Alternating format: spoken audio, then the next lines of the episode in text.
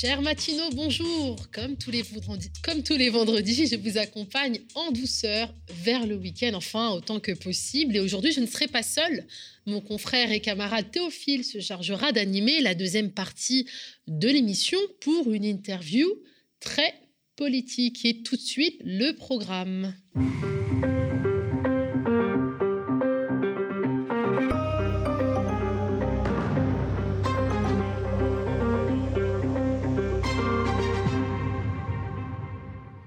On parlera bien évidemment de la grève hein, très remarquée d'hier, hein, qui a de quoi euh, inquiéter le gouvernement la communauté éducative, les inspecteurs, les directeurs des écoles et même les parents d'élèves ont massivement défilé pour exprimer leur exaspération face à une gestion de la crise sanitaire qui détruit l'école à petit feu. Une grève historique selon les syndicats des travailleurs de l'éducation avec 75% de grévistes dans les écoles maternelles et primaires et 62% dans les collèges et lycées des chiffres bien évidemment contestés hein, par le ministère de l'Éducation nationale qui annonce 38,4% pour les premiers et 23,7% pour les seconds. 15 000 manifestants à Paris, 5 000 à Marseille, 3 000 à Rennes, 4 000 à Toulouse ont comptabilisé les organisateurs. Dans ces défilés, de nombreux lycéens et lycéennes se sont mobilisés contre le protocole Covid-19 et plus globalement contre la politique catastrophique du gouvernement à leur égard. Nous en discuterons avec Colin Champion, président de la Voix lycéenne mais également avec Samy, notre socio, qui reviendra sur la manifestation à Rennes des enseignants. Comme vous le savez, on aime vous donner la parole à celles et ceux qui font vivre le média. Nous ferons le point avec lui sur les revendications du secondaire, mais également un petit bilan hein, pour les collèges du règne de Blanquer au ministère de l'Éducation nationale. Et en deuxième partie Théophile Kouamo recevra sur ce plateau Madilte Panot, la présidente du groupe parlementaire France Insoumise à l'Assemblée nationale. Ensemble, ils aborderont plusieurs sujets, notamment la bataille homérique hein, sur le pass sanitaire, la niche parlementaire de la France insoumise, mais également de la crise en Guadeloupe et en Martinique, hein, qui continue de plus belle, malgré une forme hein, d'occultation médiatique au sein de l'Hexagone. La Guadeloupe et la Martinique, où Mathilde Panot, s'est rendue euh, fin, en fin 2021 et où elle a pu notamment constater hein, l'ampleur de la vie chère, une des raisons de la colère. On est le 14 janvier, il est 7h47, un navré pour le retard, et on débute la 60e édition de la contre-matinale avec la titrologie. On aurait pu s'attendre à une large couverture de la grève du 13 janvier hein, dans l'éducation nationale en une de la presse nationale, mais c'est sur les primaires de la gauche et du variant Omicron hein, que les journaux mainstream ont préféré réserver leur gros titre. À la une du Figaro aujourd'hui, le variant Omicron avec une lueur d'espoir de sortir enfin de la pandémie, titre le journal qui nous annonce une prochaine vague virale moins virulente et bientôt aussi banale que la grippe saisonnière. Selon le Figaro, hein, qui cite les chiffres de l'enquête de Santé publique France, le nombre de cas aurait explosé, mais pas les hospitalisations. Omicron serait, rappelons-le, moins pathogène. Il semblerait que les campagnes de vaccination aient porté leurs fruits avec une protection contre les formes les plus graves. Les cas Delta représenteraient 90% des hospitalisations. Si les hospitalisations baissent, hein, les conditions de travail des soignants restent toujours aussi difficiles, les effectifs et les moyens s'épuisent. Le monde s'intéresse aussi à Omicron et à la question d'une possible quatrième dose hein, qui sera décidée au regard de l'évaluation de la situation épidémiologique et de l'impact d'une telle décision sur la confiance en la vaccination. Le ministère de la Santé hein, ne s'est pas prononcé sur le sujet dans son point presse du 11 janvier dernier. Il préfère s'en remettre aux décisions des scientifiques, soucieux de ne pas risquer de surcharger le système immunitaire et de fatiguer la population. Le journal rapporte les propos de Simone Cauchemez du Conseil scientifique qui estime, hein, je cite, qu'un petit effort de chacun peut avoir un impact important et soulager l'hôpital. Alors quid de l'effort des responsables politiques hein, qui ont fermé 17 500 lits d'hôpitaux en 4 ans? Le grand désarroi des électeurs de gauche, c'est l'autre gros titre du monde qui explique cette détresse par l'incapacité de la gauche à s'unir. On a longuement parlé avec David Guiraud euh, mercredi dernier. Rage, désespoir, gâchis ou encore suicide collectif pléthore de mots durs hein, qui reviennent dans les témoignages recueillis par le journal. Une candidate fait un pas de plus dans sa course à l'Élysée. Hein. C'est Anne Hidalgo qui a dévoilé son programme hier à Lyon. La maire de Paris a depuis accueilli une dizaine de renforts supplémentaires au sein de son équipe de campagne, dont l'ancienne ministre écologiste Emmanuel Cos. Les militants les plus perdus se demandent de plus en plus si le chemin solitaire emprunté par la candidate n'est pas plus périlleux que celui de l'union à tout prix, rapporte Le Monde. On retrouve encore Hidalgo à la une de Libération, duo à dos avec Taubira hein, pour éviter le râteau, un programme qui ratisse large, ironise de journal hein, quand il évoque la candidature de la maire de Paris. Christiane Taubira est quant à elle décrite comme euh, étant la favorite du clan de gauche grâce à ses nombreux parrainages. Le bras de fer est engagé entre les deux femmes. Taubira mise, euh, sur sa stratégie, mise sa stratégie sur un plébiscite populaire qui lui offrirait une légitimité. Les regards sont désormais tournés vers le sud, qui a connu une vague rose depuis les municipales à Marseille. Même sujet pour la Croix qui titre à gauche le candidat imaginaire. À trois mois du scrutin présidentiel, les candidats de gauche ne parviennent toujours pas à se rassembler, regrette le journal, et c'est la candidature de Jean-Luc Mélenchon qui creuserait la désunion. Le fondateur de la France insoumise est présenté comme un candidat solitaire, en rupture avec l'électorat d'Anne Hidalgo ou encore de Yannick Jadot, qui juge son discours trop radical. Reste à savoir si le vivier d'abstentionnistes échaudés par la question sociale et qui représente 4 Français sur 10 seraient prêts à le rejoindre, s'interroge le journal catholique. Éducation nationale l'a levé en masse. Hein. On parle enfin de la grève du 13 janvier avec l'humanité qui poursuit. L'école veut se débarrasser du virus Blanquer. La colère était très forte dans le cortège parisien, rapporte le quotidien communiste, qui fait remarquer que la mobilisation a largement dépassé les préoccupations liées à la mise en œuvre des protocoles sanitaires. C'est l'action du ministre hein, qui est en cause, martèle le quotidien. Et c'est une école à bout de nerfs qui a dénoncé les injonctions contradictoires du ministre Jean-Michel Blanquer, qui est accusé par les manifestants de détruire l'école à petit feu et de témoigner du mépris envers les personnels. Exaspération partagée par les lycéens et lycéennes hein, qui étaient nombreux à défiler et mobilisés contre le protocole Covid-19. Ils fustigent la politique catastrophique du gouvernement à leur égard, nous en discuterons plus longuement avec Colin Champion, président de la voile lycéenne. L'ensemble des partis de gauche ont soutenu le grand mouvement de manifestation au sein de l'éducation nationale et proposent plusieurs mesures programmatrices pour redresser la situation, écrit l'Humanité. On aura l'occasion en tout cas d'entendre celle de Mathilde Panot en deuxième partie d'émission, hein, parmi tant d'autres sujets qui seront évoqués avec Théophile un peu d'actualité internationale du côté de la presse indépendante avec cet article de reporter. Euh, alors, il manque une toute petite partie, donc c'est la famine. Voilà, c'est en. Pardon?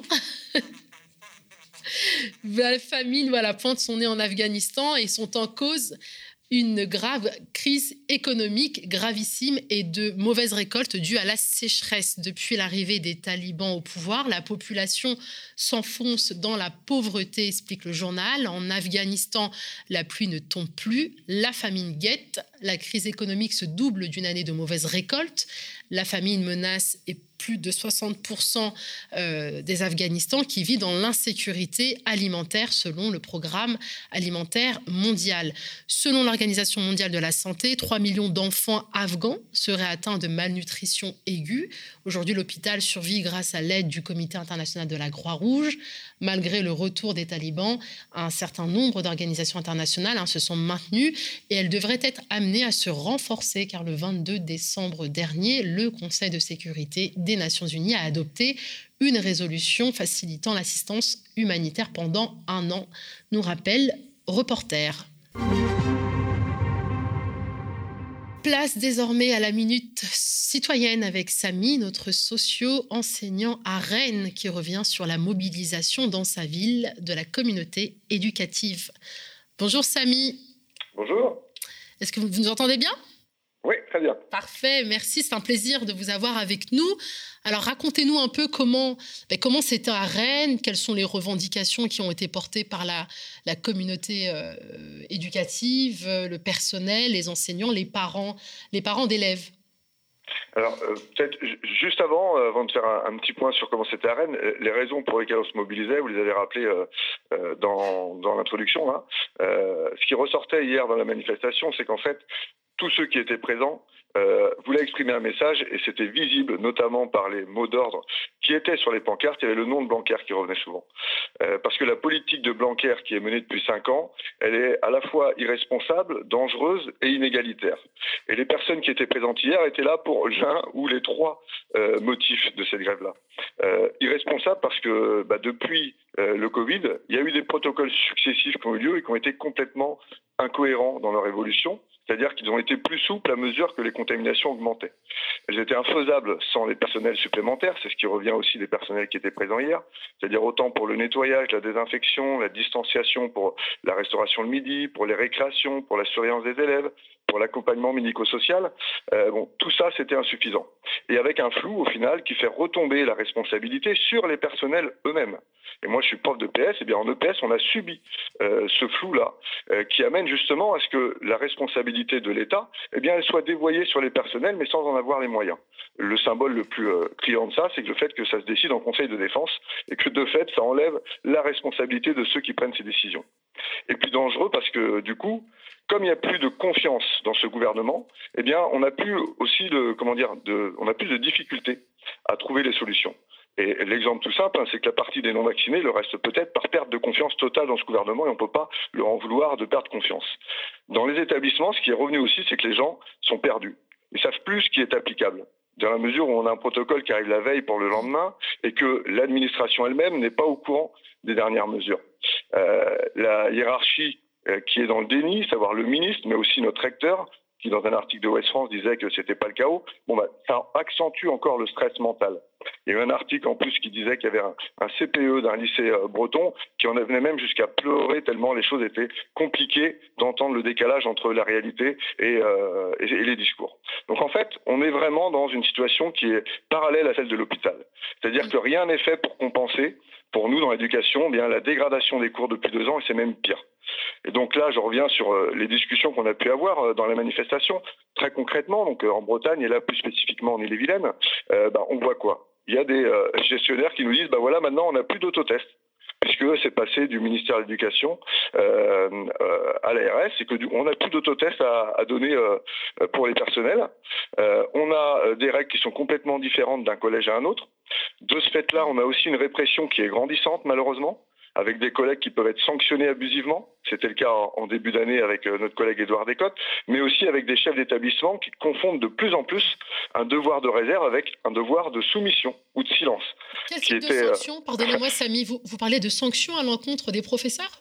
Alors des sanctions ou des intimidations, c'est-à-dire qu'effectivement euh, on a des établissements, des remontées où on interdit implicitement ou explicitement aux collègues de discuter entre eux de certains sujets c'est des choses ébuesques. Bien sûr, c'est pas la majorité, mais on le voit arriver de plus en plus. Euh, alors tout ça, bien sûr, euh, c'est pour se rendre compte dans, quel état on est mis aujourd'hui. Je vous prends l'exemple d'un seul collège. Un seul, hein, sachant qu'il y en a plus de 60 en Ille-et-Vilaine. Euh, dans un collège, il y a un collègue de SVT qui est en arrêt depuis des mois parce qu'il avait une, une opération. C'était prévu depuis des mois.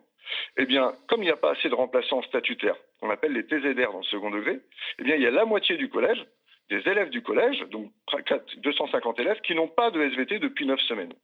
Dans le même collège, à cause des protocoles qui changent et à cause, euh, dire, des, travaux qui ont été faits dans l'établissement sans remise en place, elle change les tables à la rentrée, là, de janvier, elle se blesse. Eh bien, ça fait trois semaines, que, ou ça fera trois semaines euh, semaine prochaine, qu'elle n'est pas remplacée.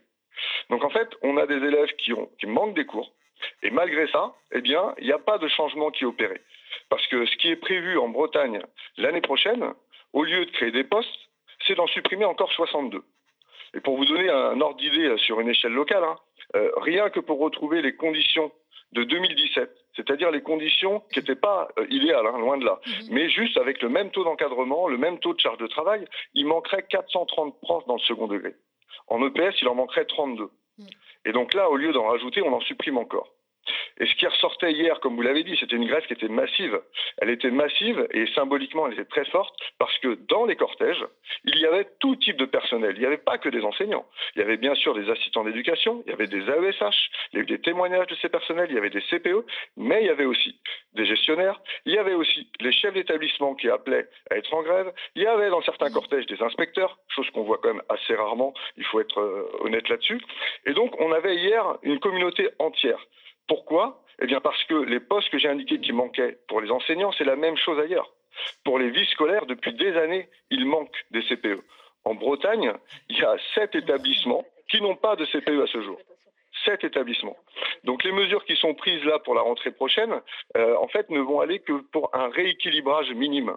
Pour la médecine scolaire, j'en parle même pas. Il n'y avait déjà pas de médecine du travail, mais pour la médecine scolaire, euh, on est au fond du trou, quoi. C'est-à-dire qu'il n'y a aucune assistante sociale, aucun, aucun médecin scolaire ou infirmière qui est recruté en plus pour la Bretagne pour l'année prochaine. En fait, voilà, c'est quand même scandaleux. On a, on, a, vraiment le sentiment finalement que la situation euh, catastrophique que vous décrivez précède bien évidemment la, la crise donc euh, sanitaire qui est venue justement, euh, on va dire, exacerber toutes ces tensions et, renforcer finalement les, les, les, revendications, les protestations qui existaient déjà au sein de, de la communauté éducative.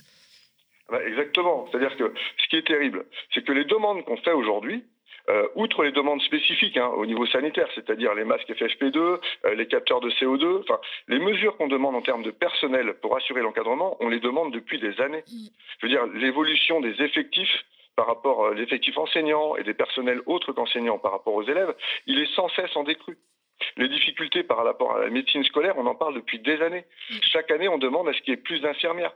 Aujourd'hui, quand même, dans les établissements, ce n'est plus les infirmières qui assurent les élèves qui vont mal, en majorité, pas parce qu'elles ne le veulent pas, parce qu'elles aussi, elles sont, sur, elles sont en burn-out pour une partie. C'est parce qu'il n'y a pas assez de personnel. Et donc, ce sont les assistants d'éducation à qui on demande de recevoir les élèves qui vont pas bien. C'est à eux qu'on demande de les assister quand ils doivent faire des autotests. On est dans une situation ubuesque qu'on dénonce depuis des années. Le Covid, c'est uniquement un catalyseur et ça met en visibilité les problèmes qui existaient depuis déjà des années. Et ça date pas que du gouvernement de Macron, ça date de bien avant.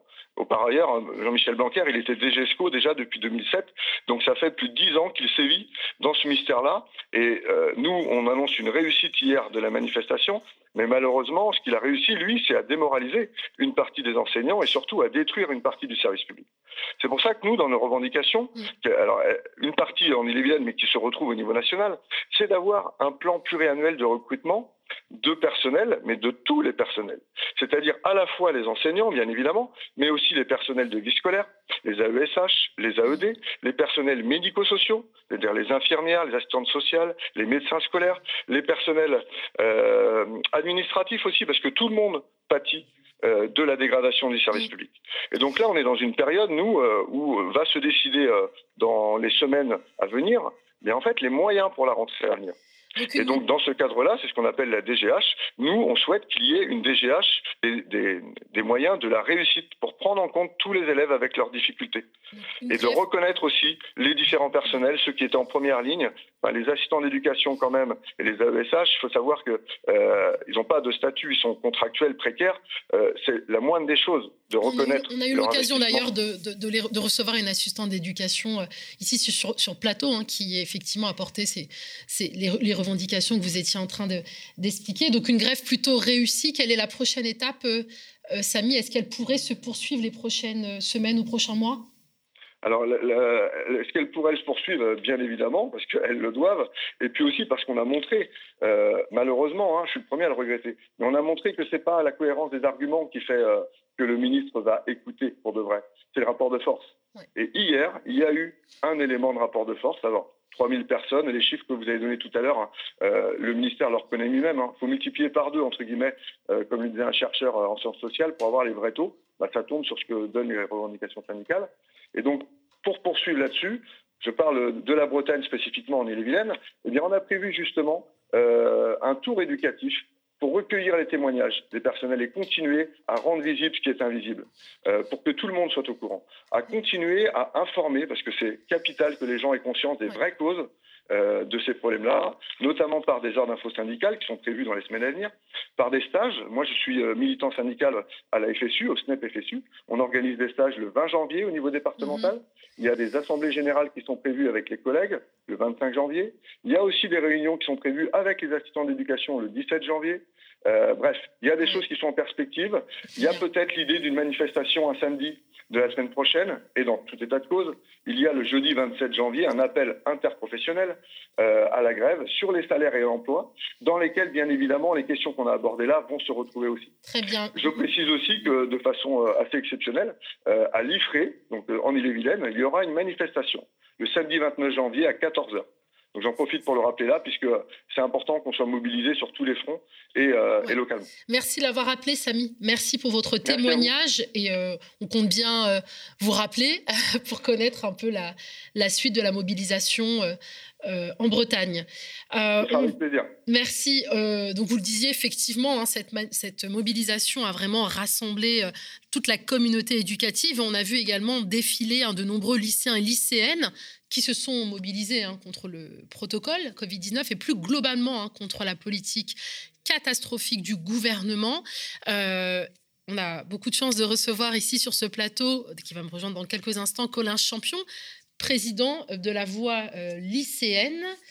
Euh, et le ministre de l'Éducation, d'ailleurs, on les ils ont souvent été invisibilisés d'ailleurs hein, dans le cadre de, cette crise euh, sanitaire. Et Blanquer, justement, s'est senti un peu défié par ces, ces lycéens euh, qui. Euh, Blanquer a refusé, hein, donc notamment, donc le gouvernement a refusé que les organisations lycéennes et les parents d'élèves participent à une réunion organisée hier soir rue Grenelle. On regarde la réaction du mouvement national des lycéens de la voie lycéenne.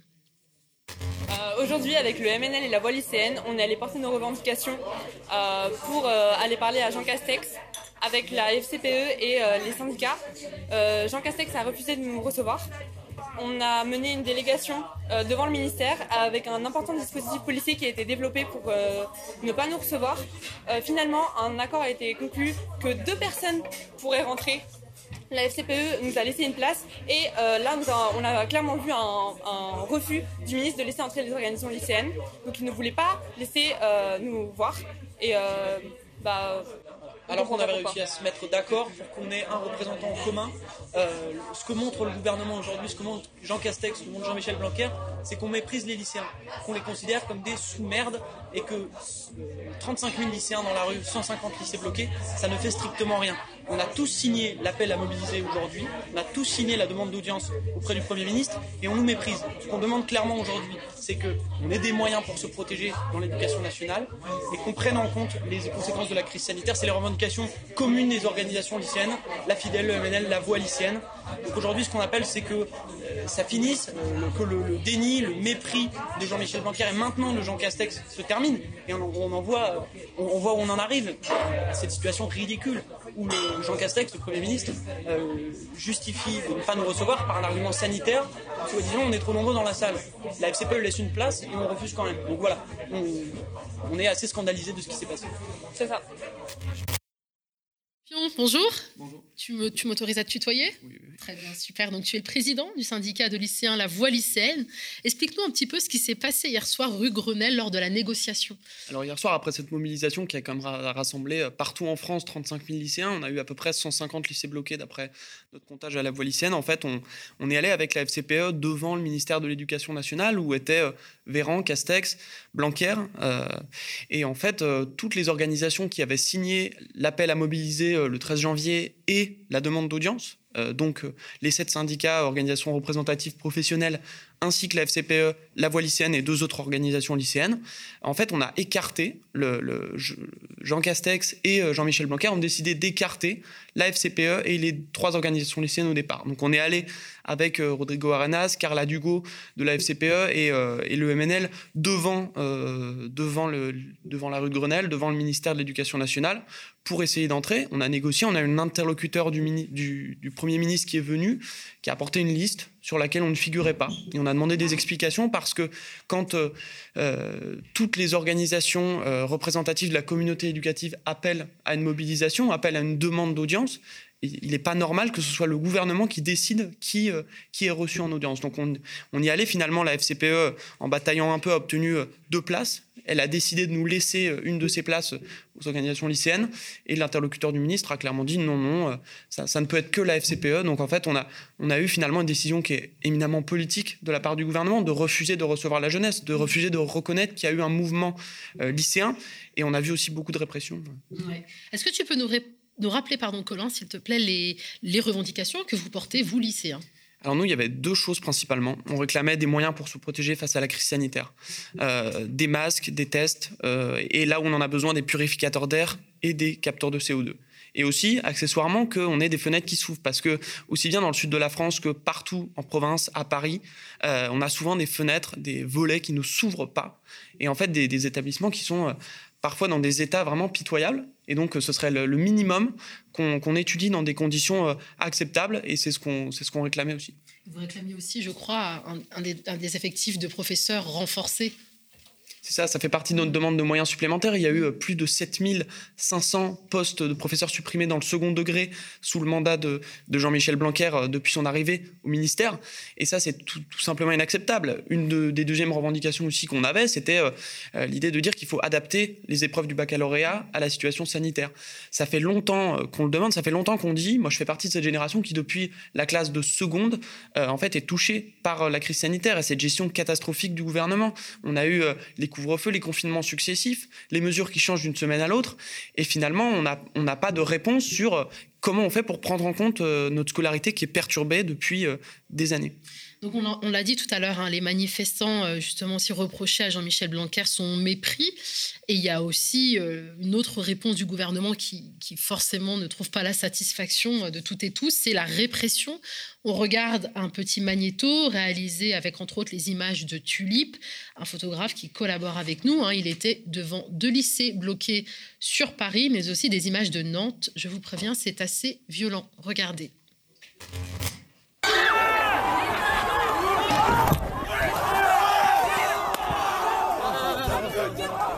ます。よ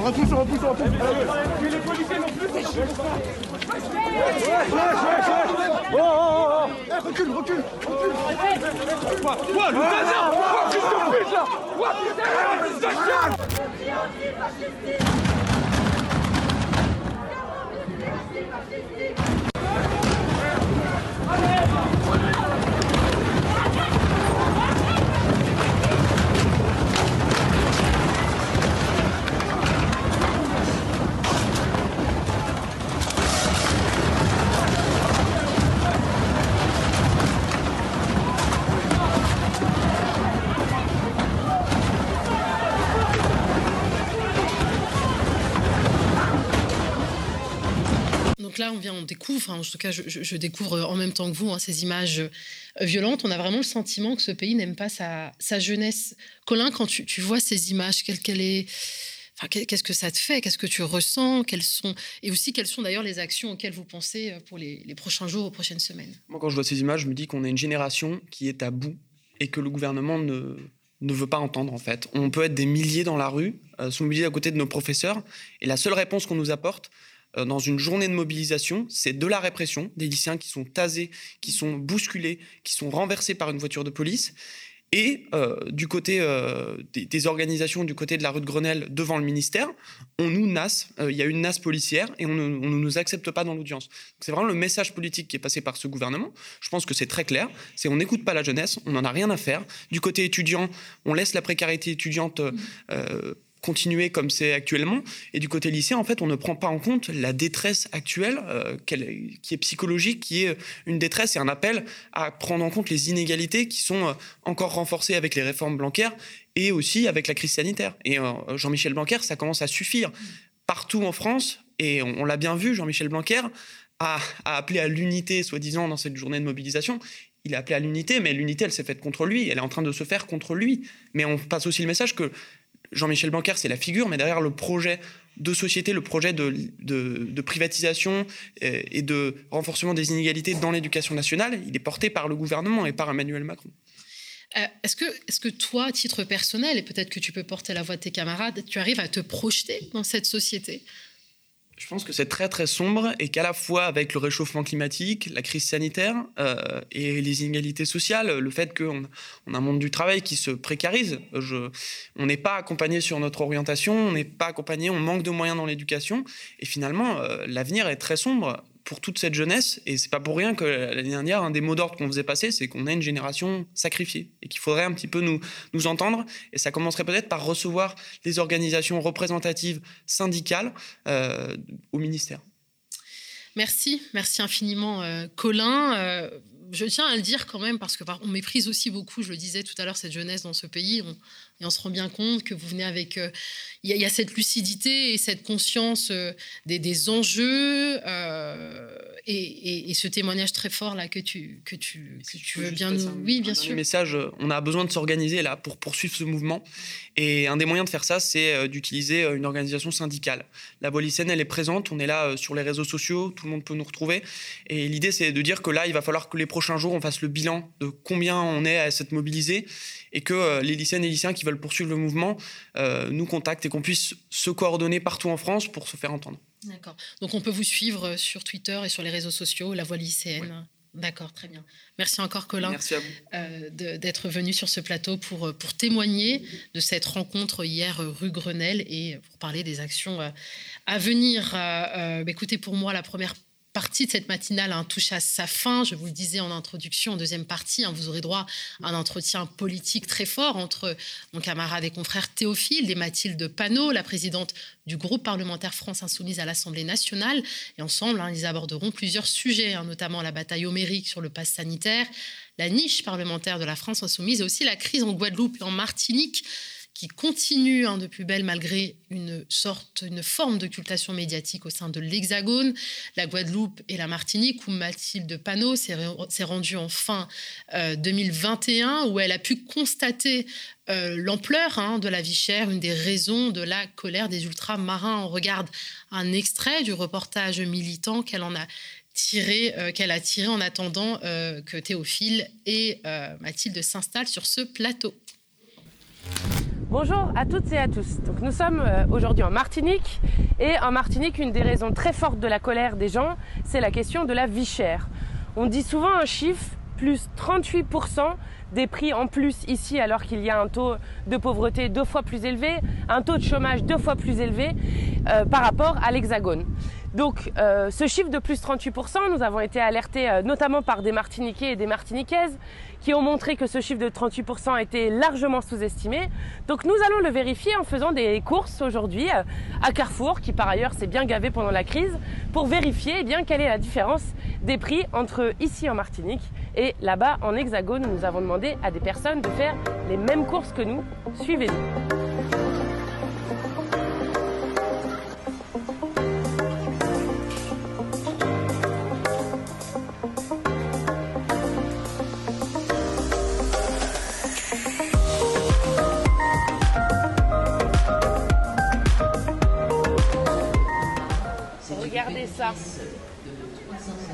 Les produits les moins chers de Martinique. Donc en plus, on n'aura pas exagéré dans notre comparaison. Hein.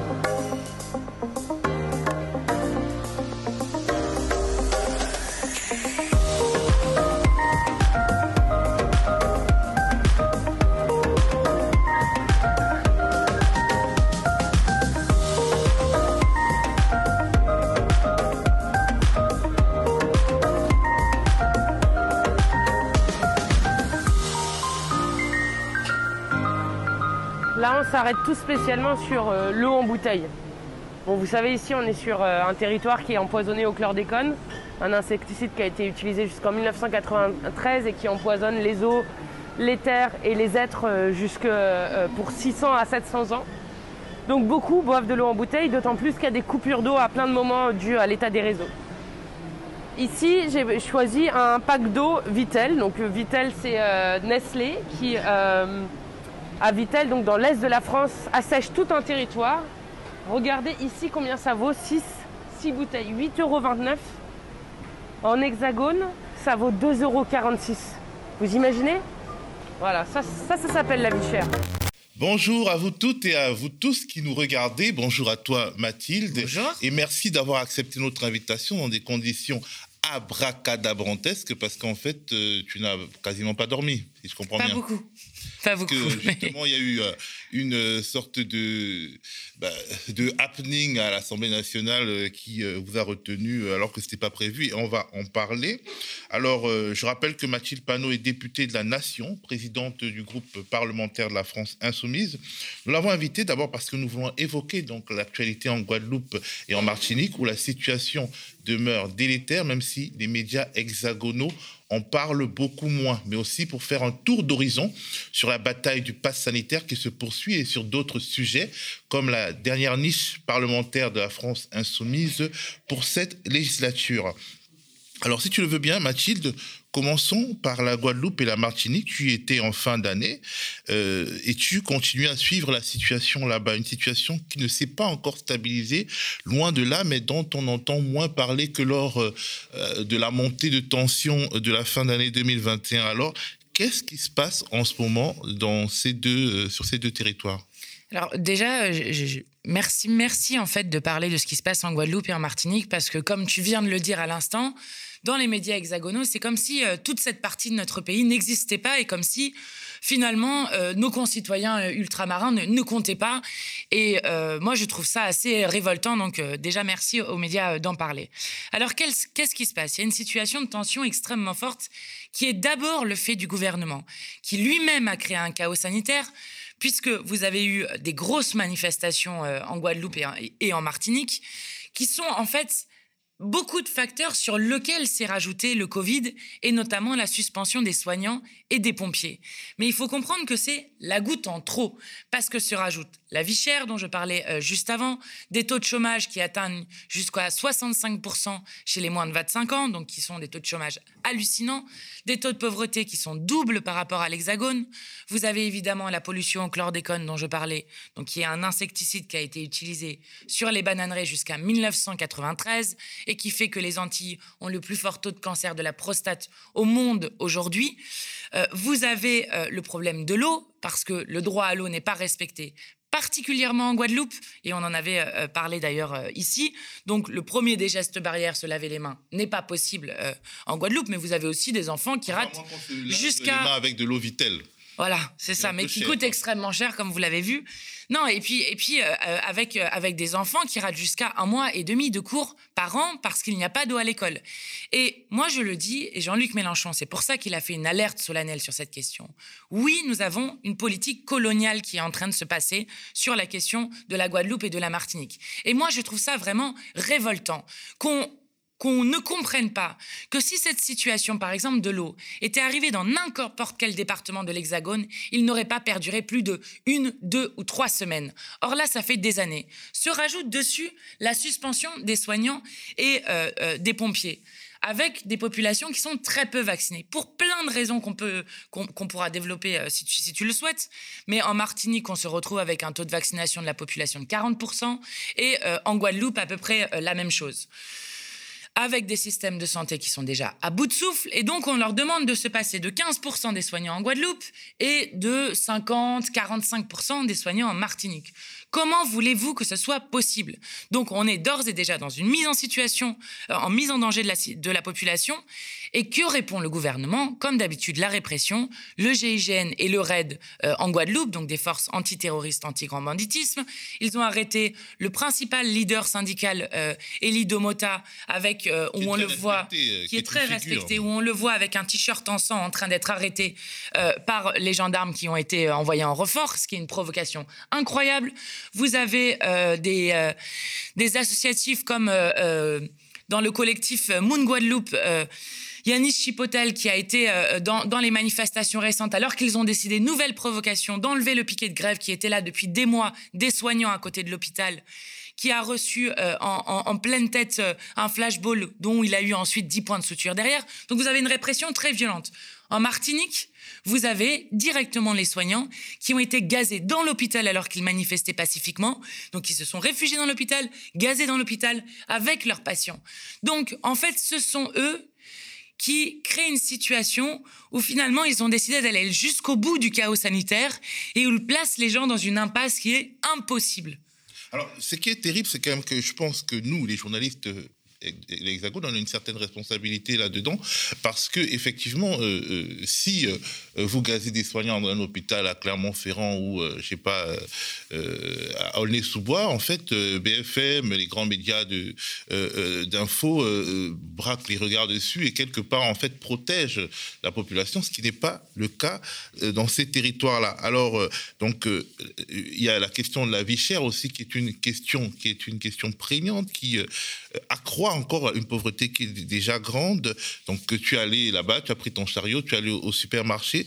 Pourquoi euh, la vie est chère euh, euh, en Guadeloupe et en Martinique? Et, est-ce que ça a quelque part à quelque chose à voir avec la souveraineté alimentaire de ces territoires qui sont quand même loin de l'Hexagone? Parce que Jean-Luc Mélenchon a profité justement de sa présence là-bas pour évoquer la question de la souveraineté alimentaire, mais la souveraineté alimentaire de tous nos territoires et pas seulement des territoires ultramarins.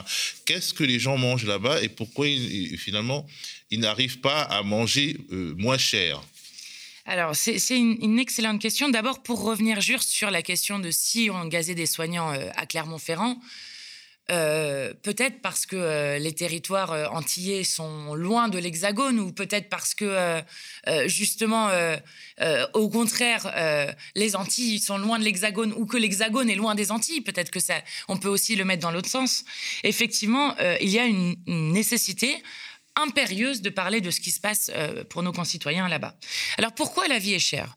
Vous avez plein de raisons. Bon, la première des raisons, c'est comme d'habitude, qu'on retrouve, c'est qu'il y en a qui se gavent et que vous avez des monopoles, euh, notamment dans, les plateformes qui sont mises en place, avec euh, des supermarchés, des marges qui sont faites euh, au niveau des plateformes justement pour euh, approvisionner parce que le transport ne leur coûte pas euh, des prix où vous vous retrouvez parfois avec plus 80, plus 400% parfois d'augmentation par rapport à de prix plus élevés que ce qu'il y a par rapport à l'Hexagone.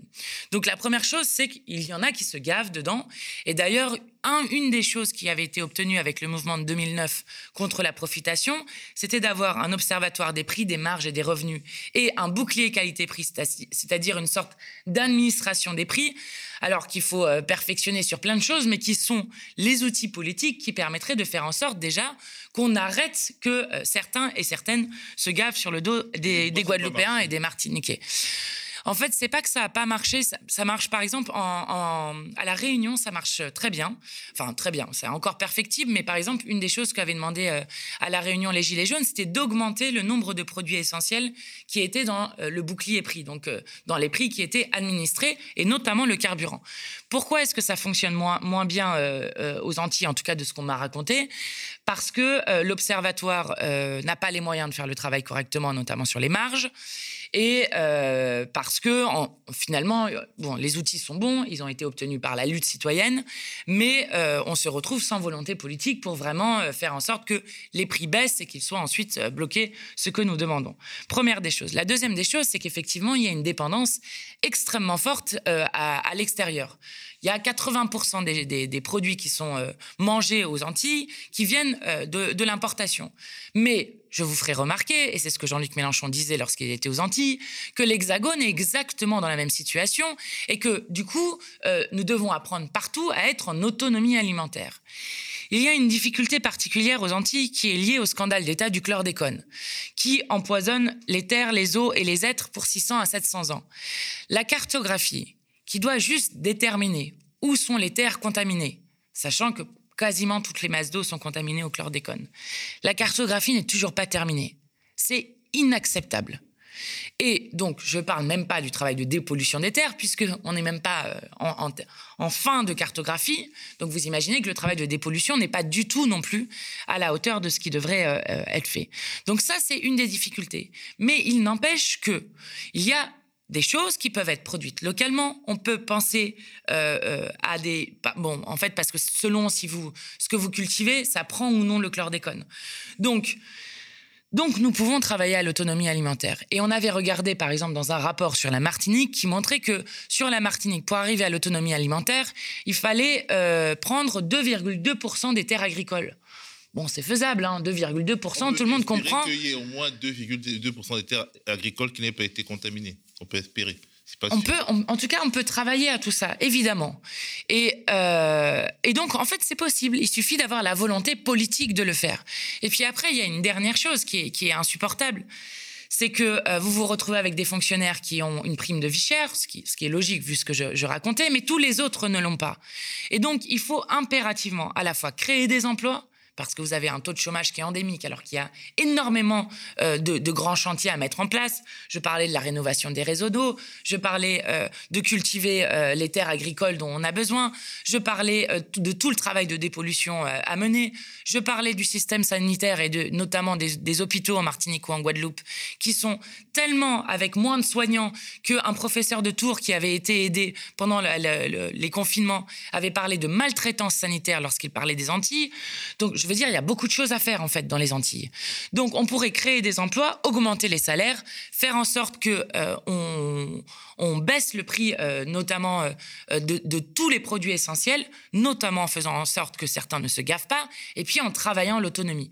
Parce que ce que nous avons vu avec le Covid peut très bien se reproduire avec un événement climatique extrême, et c'est la rupture des chaînes d'approvisionnement. Donc il faut travailler au maximum à l'autonomie alimentaire des territoires. Alors, la France insoumise a été accusée de flatter la fibre anti-vax des Guadeloupéens. Euh, alors, euh, et vous persistez et signez puisque vous avez été en première ligne dans la bataille contre la transformation du pass euh, sanitaire en pass vaccinal. Déjà, j'aimerais que tu répondes à cette accusation parce que effectivement, une bonne partie de la population de la Guadeloupe et de la Martinique est défiante vis-à-vis de, ce vaccin-là, pour, tout un tas de raisons, notamment une défiance à l'égard de cet État qui est discriminant. Euh, qu'est-ce que tu dis quand tu entends cette critique-là? Non, mais je souris parce que ça, c'est notamment Monsieur Véran qui nous fait des, grands numéros dans l'hémicycle. Je souris parce que euh, s'il croit vraiment qu'envoyer GIGN et le raid aux gens en leur disant que c'est eux les ennemis de la République, qu'ils vont convaincre les gens d'aller se faire vacciner, ils peuvent aller euh, se mettre le doigt dans l'œil. Et non, nous n'avons pas flatté euh, des instincts euh, anti-vax des gens.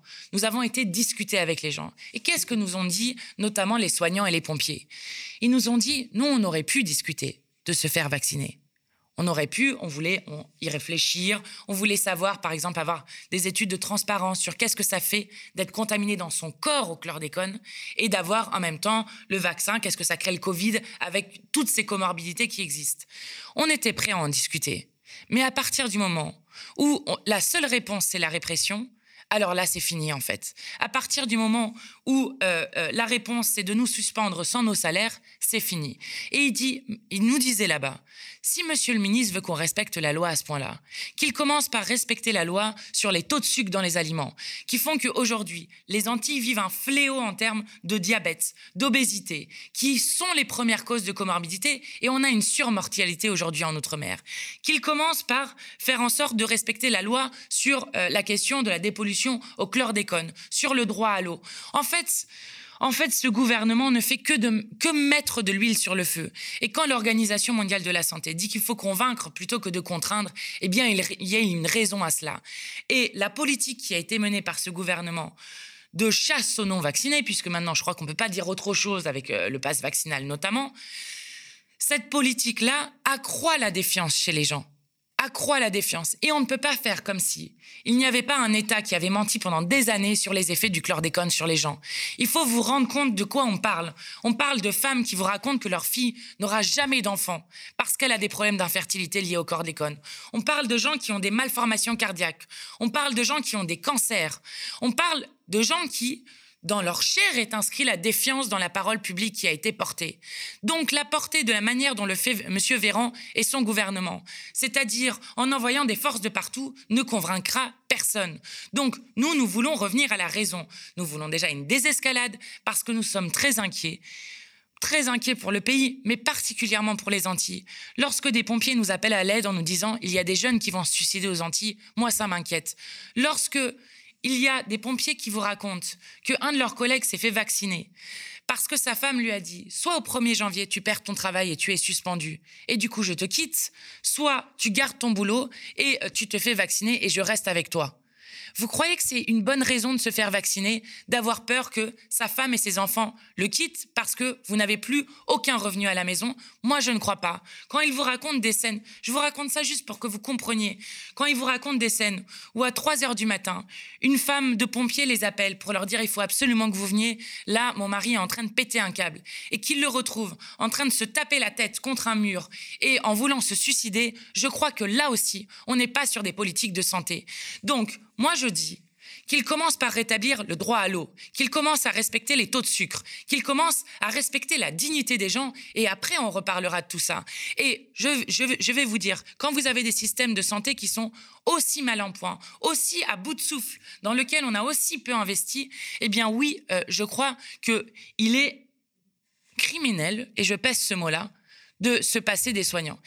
Dernière chose très importante, comment voulez-vous que les gens comprennent que vous avez, vu peut-être, là c'est leur nouveauté, comme il manque de soignants dans notre pays, on a décidé qu'un soignant vacciné, mais positif au Covid, avec un test positif, qui ne tousserait pas, qui ne serait pas enrhumé, pourrait aller travailler.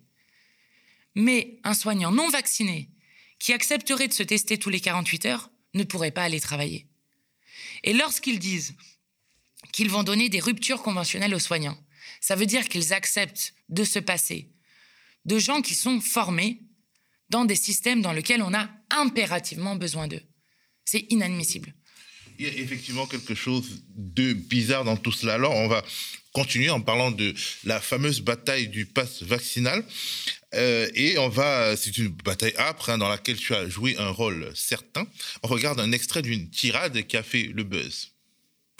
Monsieur le Premier ministre, nous vous attendions euh, hier, ce qui aurait peut-être évité non pas par obstruction, puisqu'il y a seulement 750 amendements à ce texte et 97 amendements pour nous, mais par votre propre responsabilité d'ouvrir une crise parlementaire telle que celle-ci. Monsieur le Premier ministre, puisque vous êtes ici maintenant, excusez-vous des propos qui ont été tenus par le président de la République. Excusez-vous des propos indignes qui ont été tenus dans une situation si grave dont vous vous prévalez tout le temps. Parce que hier, nous avions compris que, alors que nous pensions débattre de mesures sanitaires que nous trouvons mauvaises, mais peu importe, nous avons compris que nous ne sommes pas en train de débattre d'un texte avec des mesures sanitaires, mais d'une envie du président de la République d'emmerder une partie des Français.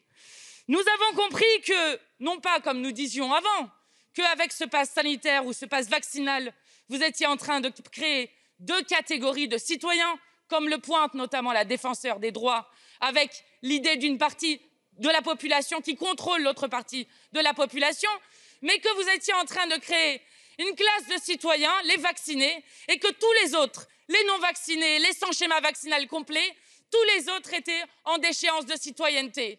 Excusez-vous pour ces propos absolument indignes du président de la République qui ont été tenus.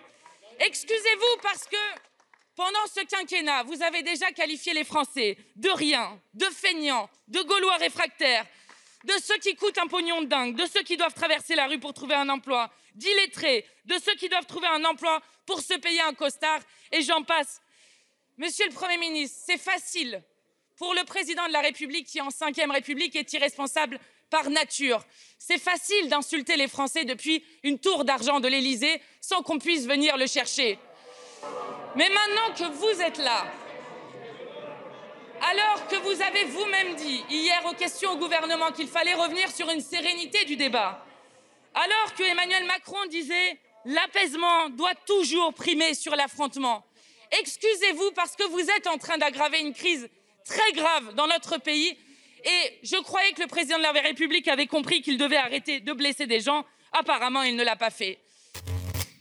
Alors, petite anecdote un peu légère, Mathilde, le rappeur Booba, qui est un peu révèche, en fait, c'est un peu euh, celui qui tape sur tout le monde. Euh, il admire ton travail politique et il a partagé cette tirade comme beaucoup de vidéos qui viennent de toi. Alors, est-ce que on peut attendre un single, un featuring en préparation entre Booba et Mathilde? Ah, Je sais pas, faut lui demander. Mais euh, non, mais moi je trouve ça, je trouve ça important. Booba, il avait déjà partagé une fois sur les questions de sécurité globale. Moi, je trouve ça important que des artistes populaires, parce que euh, Booba, c'est un artiste très populaire, mmh. je trouve ça important aussi euh, bah, qu'il y ait une implication politique sur des sujets qui sont euh, des sujets de liberté fondamentale, des sujets de droits fondamentaux.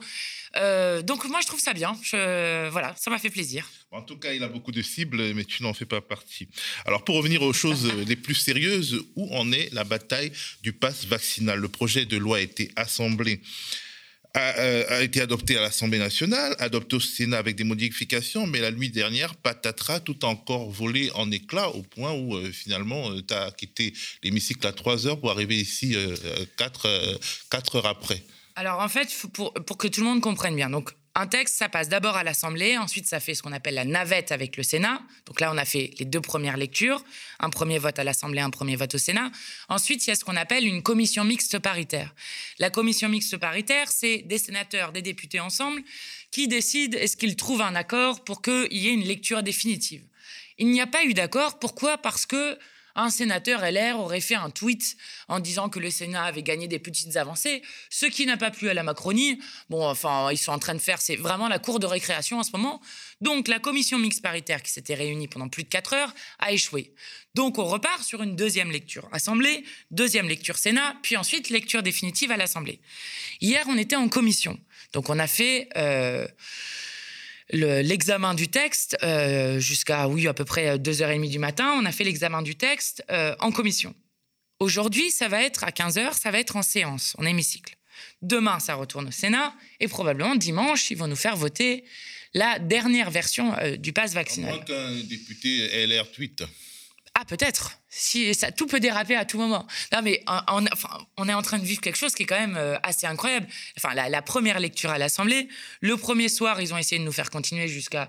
Enfin, je dis 5 ou 7 heures du matin, mais vu qu'on a continué deux jours après, je pense que ça aurait été peut-être 10 heures, 11 heures du matin. Donc, de nous faire toute la nuit euh, en train de débattre du pass vaccinal sans le regard des citoyens, parce que les citoyens, du coup, ne, regardent pas à 4h30 du matin ce qui se passe dans les débats. Il y en a qui regardent la NBA et qui sont habitués à, ne pas dormir la nuit. Parfois, mais tout le monde comprend en tout cas que lorsque vous faites euh, de 9h du matin jusqu'à 10h euh, le lendemain euh, en, y passant toute la nuit, à la fin, vous bâclez les amendements parce qu'on vous dit, tout le monde vous dit, ah bah non, tu vas quand même pas défendre ton amendement, ah bah non, on répond rapidement, allez, rapidement, rapidement. Bon, on bâcle des débats sur des choses qui sont quand même fondamentales dans notre pays. Bon, ensuite, le deuxième jour, c'est là que l'interview d'Emmanuel Macron surgit dans le paysage. Alors, on ne sait pas. Aurore Berger dit que c'est parce qu'il pensait que ça allait déjà être voté. Enfin, bon, voilà. Puis ensuite, il assume. Français parce qu'il aura pas il nous dit qu'il a envie d'emmerder les Français non vaccinés. Envie, c'est très, très envie, même, il dit. Euh, et puis, il, invente cette déchéance de citoyenneté, là, avec. Euh, euh, les personnes non vaccinées qui ne seraient plus des, qui, plus des citoyens non vaccinés ou sans schéma vaccinal complet. Et euh, ensuite, on attend le Premier ministre pendant des plombes. Finalement, il vient euh, le mercredi. Enfin, la, première lecture, ça a été quand même bien agité. Donc nous, on ne laissera pas passer comme ça, euh, pour plein de raisons. D'abord parce qu'on est en train d'installer de, une ambiance quand même très très grave dans notre pays.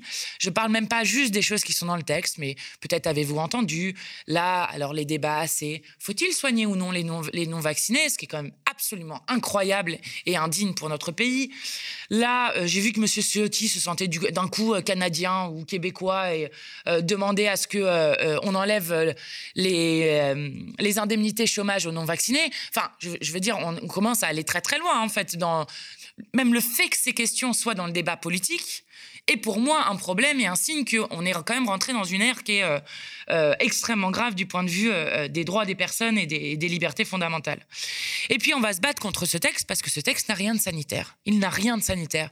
Il n'est fait que pour dresser les Français, pour finalement faire deux catégories de, de citoyens et pour faire que M. Macron puisse se draper dans le fait qu'il soit, lui, le porte-parole des vaccinés, lui, le porte-parole du progrès et de la science, tandis que tous les autres qui seraient contre leur politique quel que soit ce que dit l'Organisation mondiale de la santé, quel que soit ce que dit la défenseur des droits ou quel que soit ce que dit la CNIL, seraient finalement des obscurantistes gauchistes et cervelés euh, qui euh, veulent euh, que les gens meurent, parce qu'en fait, ils nous disent ça directement. Vous vous rendez compte? Ils nous mettent les morts des gens à chaque fois euh, sur la conscience. Par contre, le fait qu'ils ne fassent rien sur l'hôpital public et qu'ils aient même fermé 5700 lits en 2020, il n'y a rien.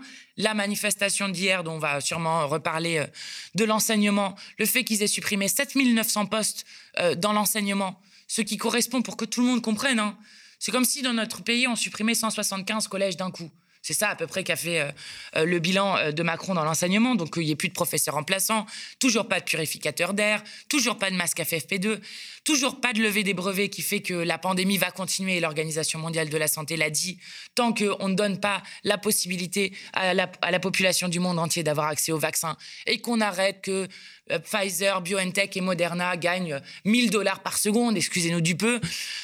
Bon, enfin, voilà, c'est une stratégie d'Emmanuel Macron. Emmanuel Macron ne fonctionne que en désignant des ennemis de la République. Alors, euh, d'abord, ses ennemis, ça a été les pauvres. Euh, ensuite, ses ennemis, donc il leur a enlevé 5 euros d'appel. Ensuite, ça a été les chômeurs. Ensuite, ça a été, vous comprenez, ceux qui partent à la retraite plus tôt parce qu'ils ont des régimes spéciaux.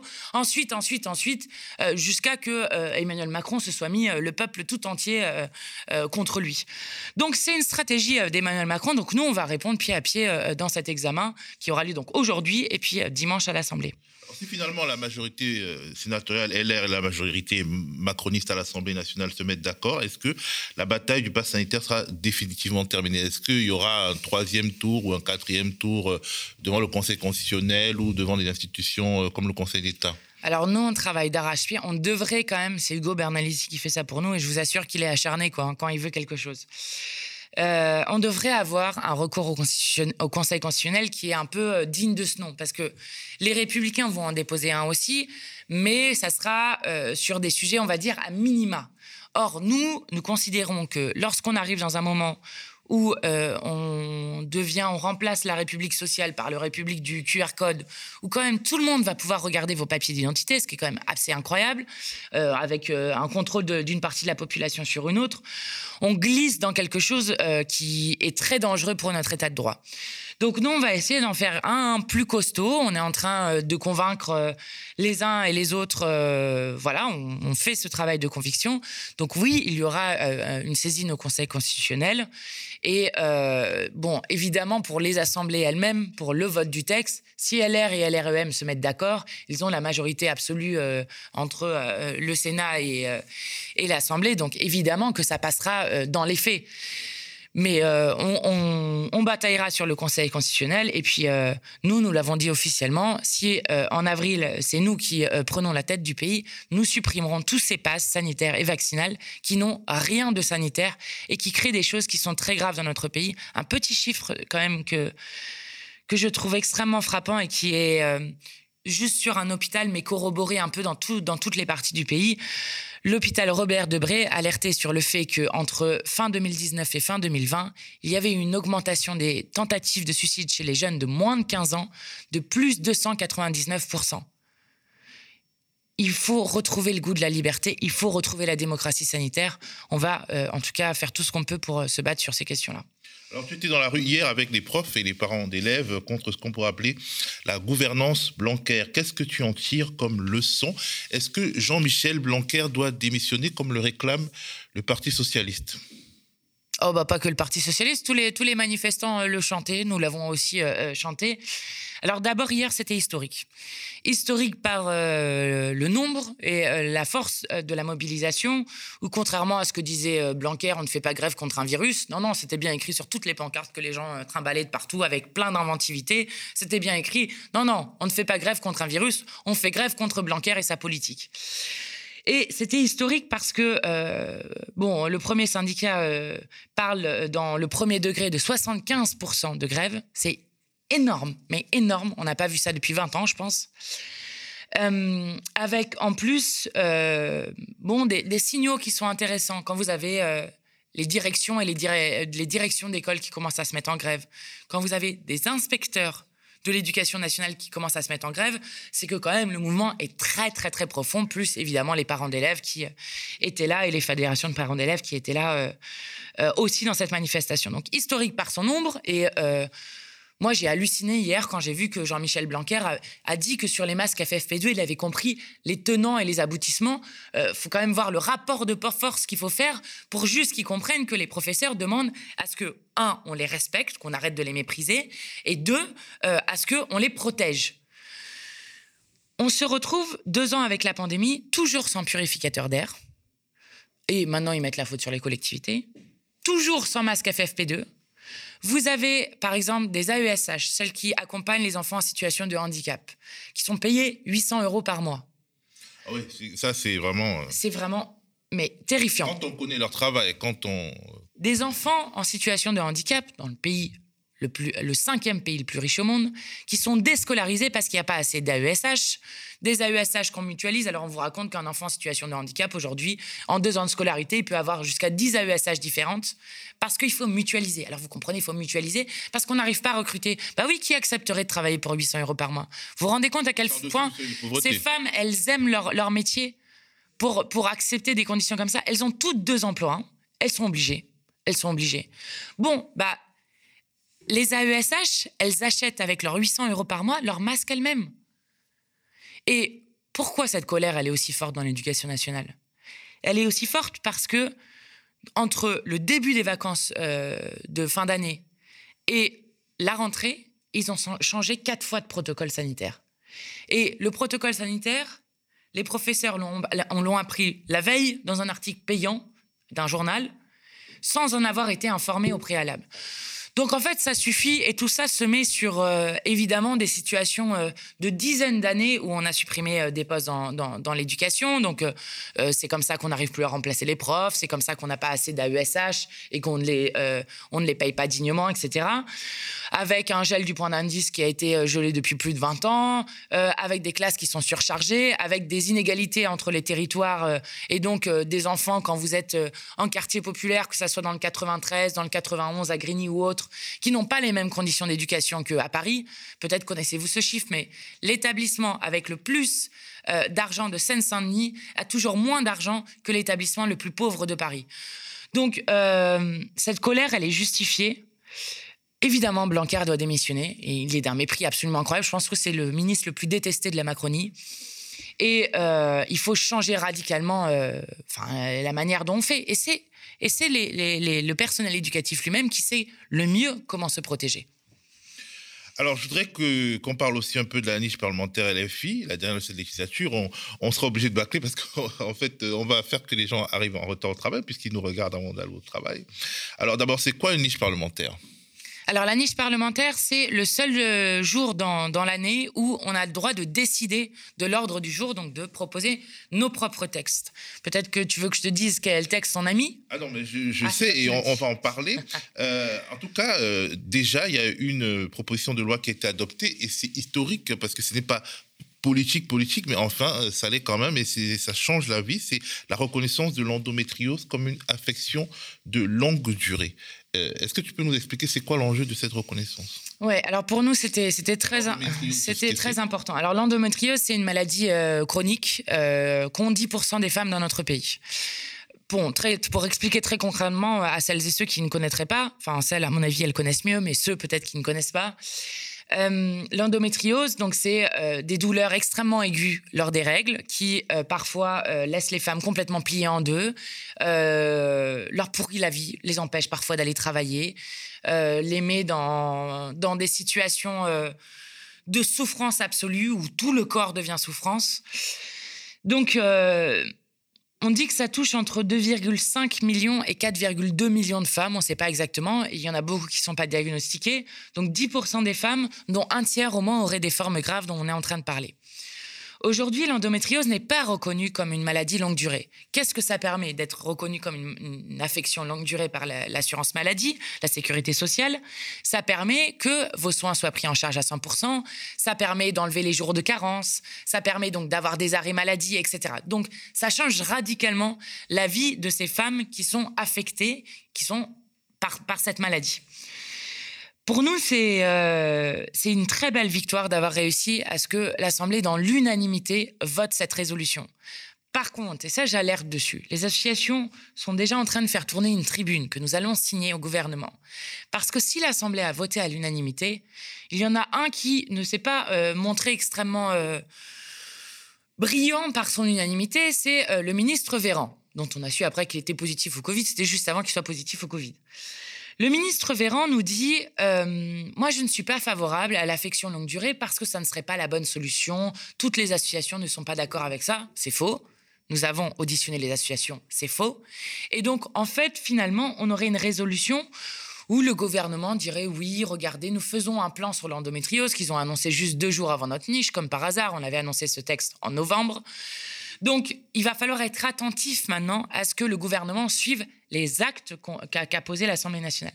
Mais il n'empêche qu'avoir posé cet acte avec unanimité donne un rapport de force extrêmement fort pour que euh, on, puisse avoir ces actes rapidement et changer la vie de ces femmes rapidement. Donc, on est euh, vraiment très heureux de cette victoire historique. Alors, il y a une autre euh, euh, proposition de loi qui a été adoptée. Je pense qu'elle concerne... Euh, la réhabilitation des fusillés, pour l'exemple. Pour l'exemple de la Première Guerre mondiale. Mais il y en a d'autres.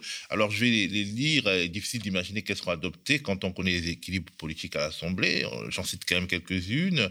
restaurer l'état de droit par l'abrogation des régimes d'exception créés par la crise sanitaire, c'est-à-dire pendant la crise sanitaire, c'est-à-dire le pass vaccinal, le pass sanitaire.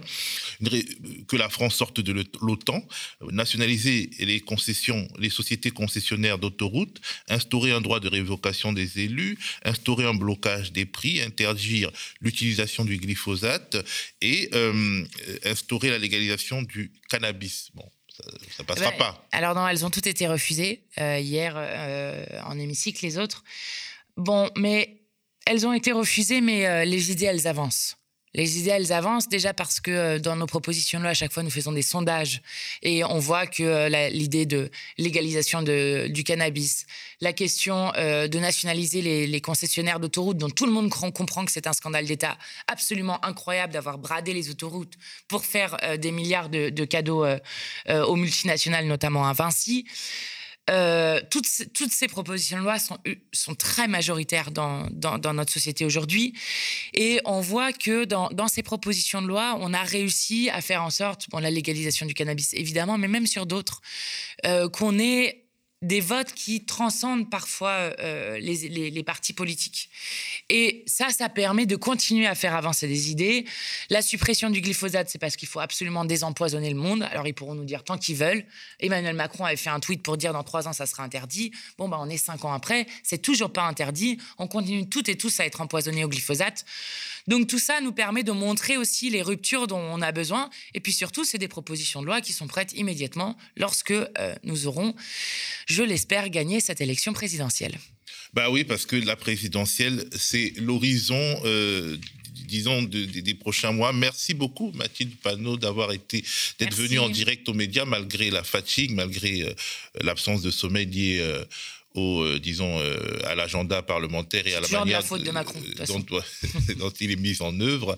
Euh, donc voilà, le média est un média indépendant qui ne vit que des dons de ceux qu'il aime et des cotisations de ses sociaux. Alors voilà, si vous nous aimez, faites le geste et on se retrouve très rapidement. Merci.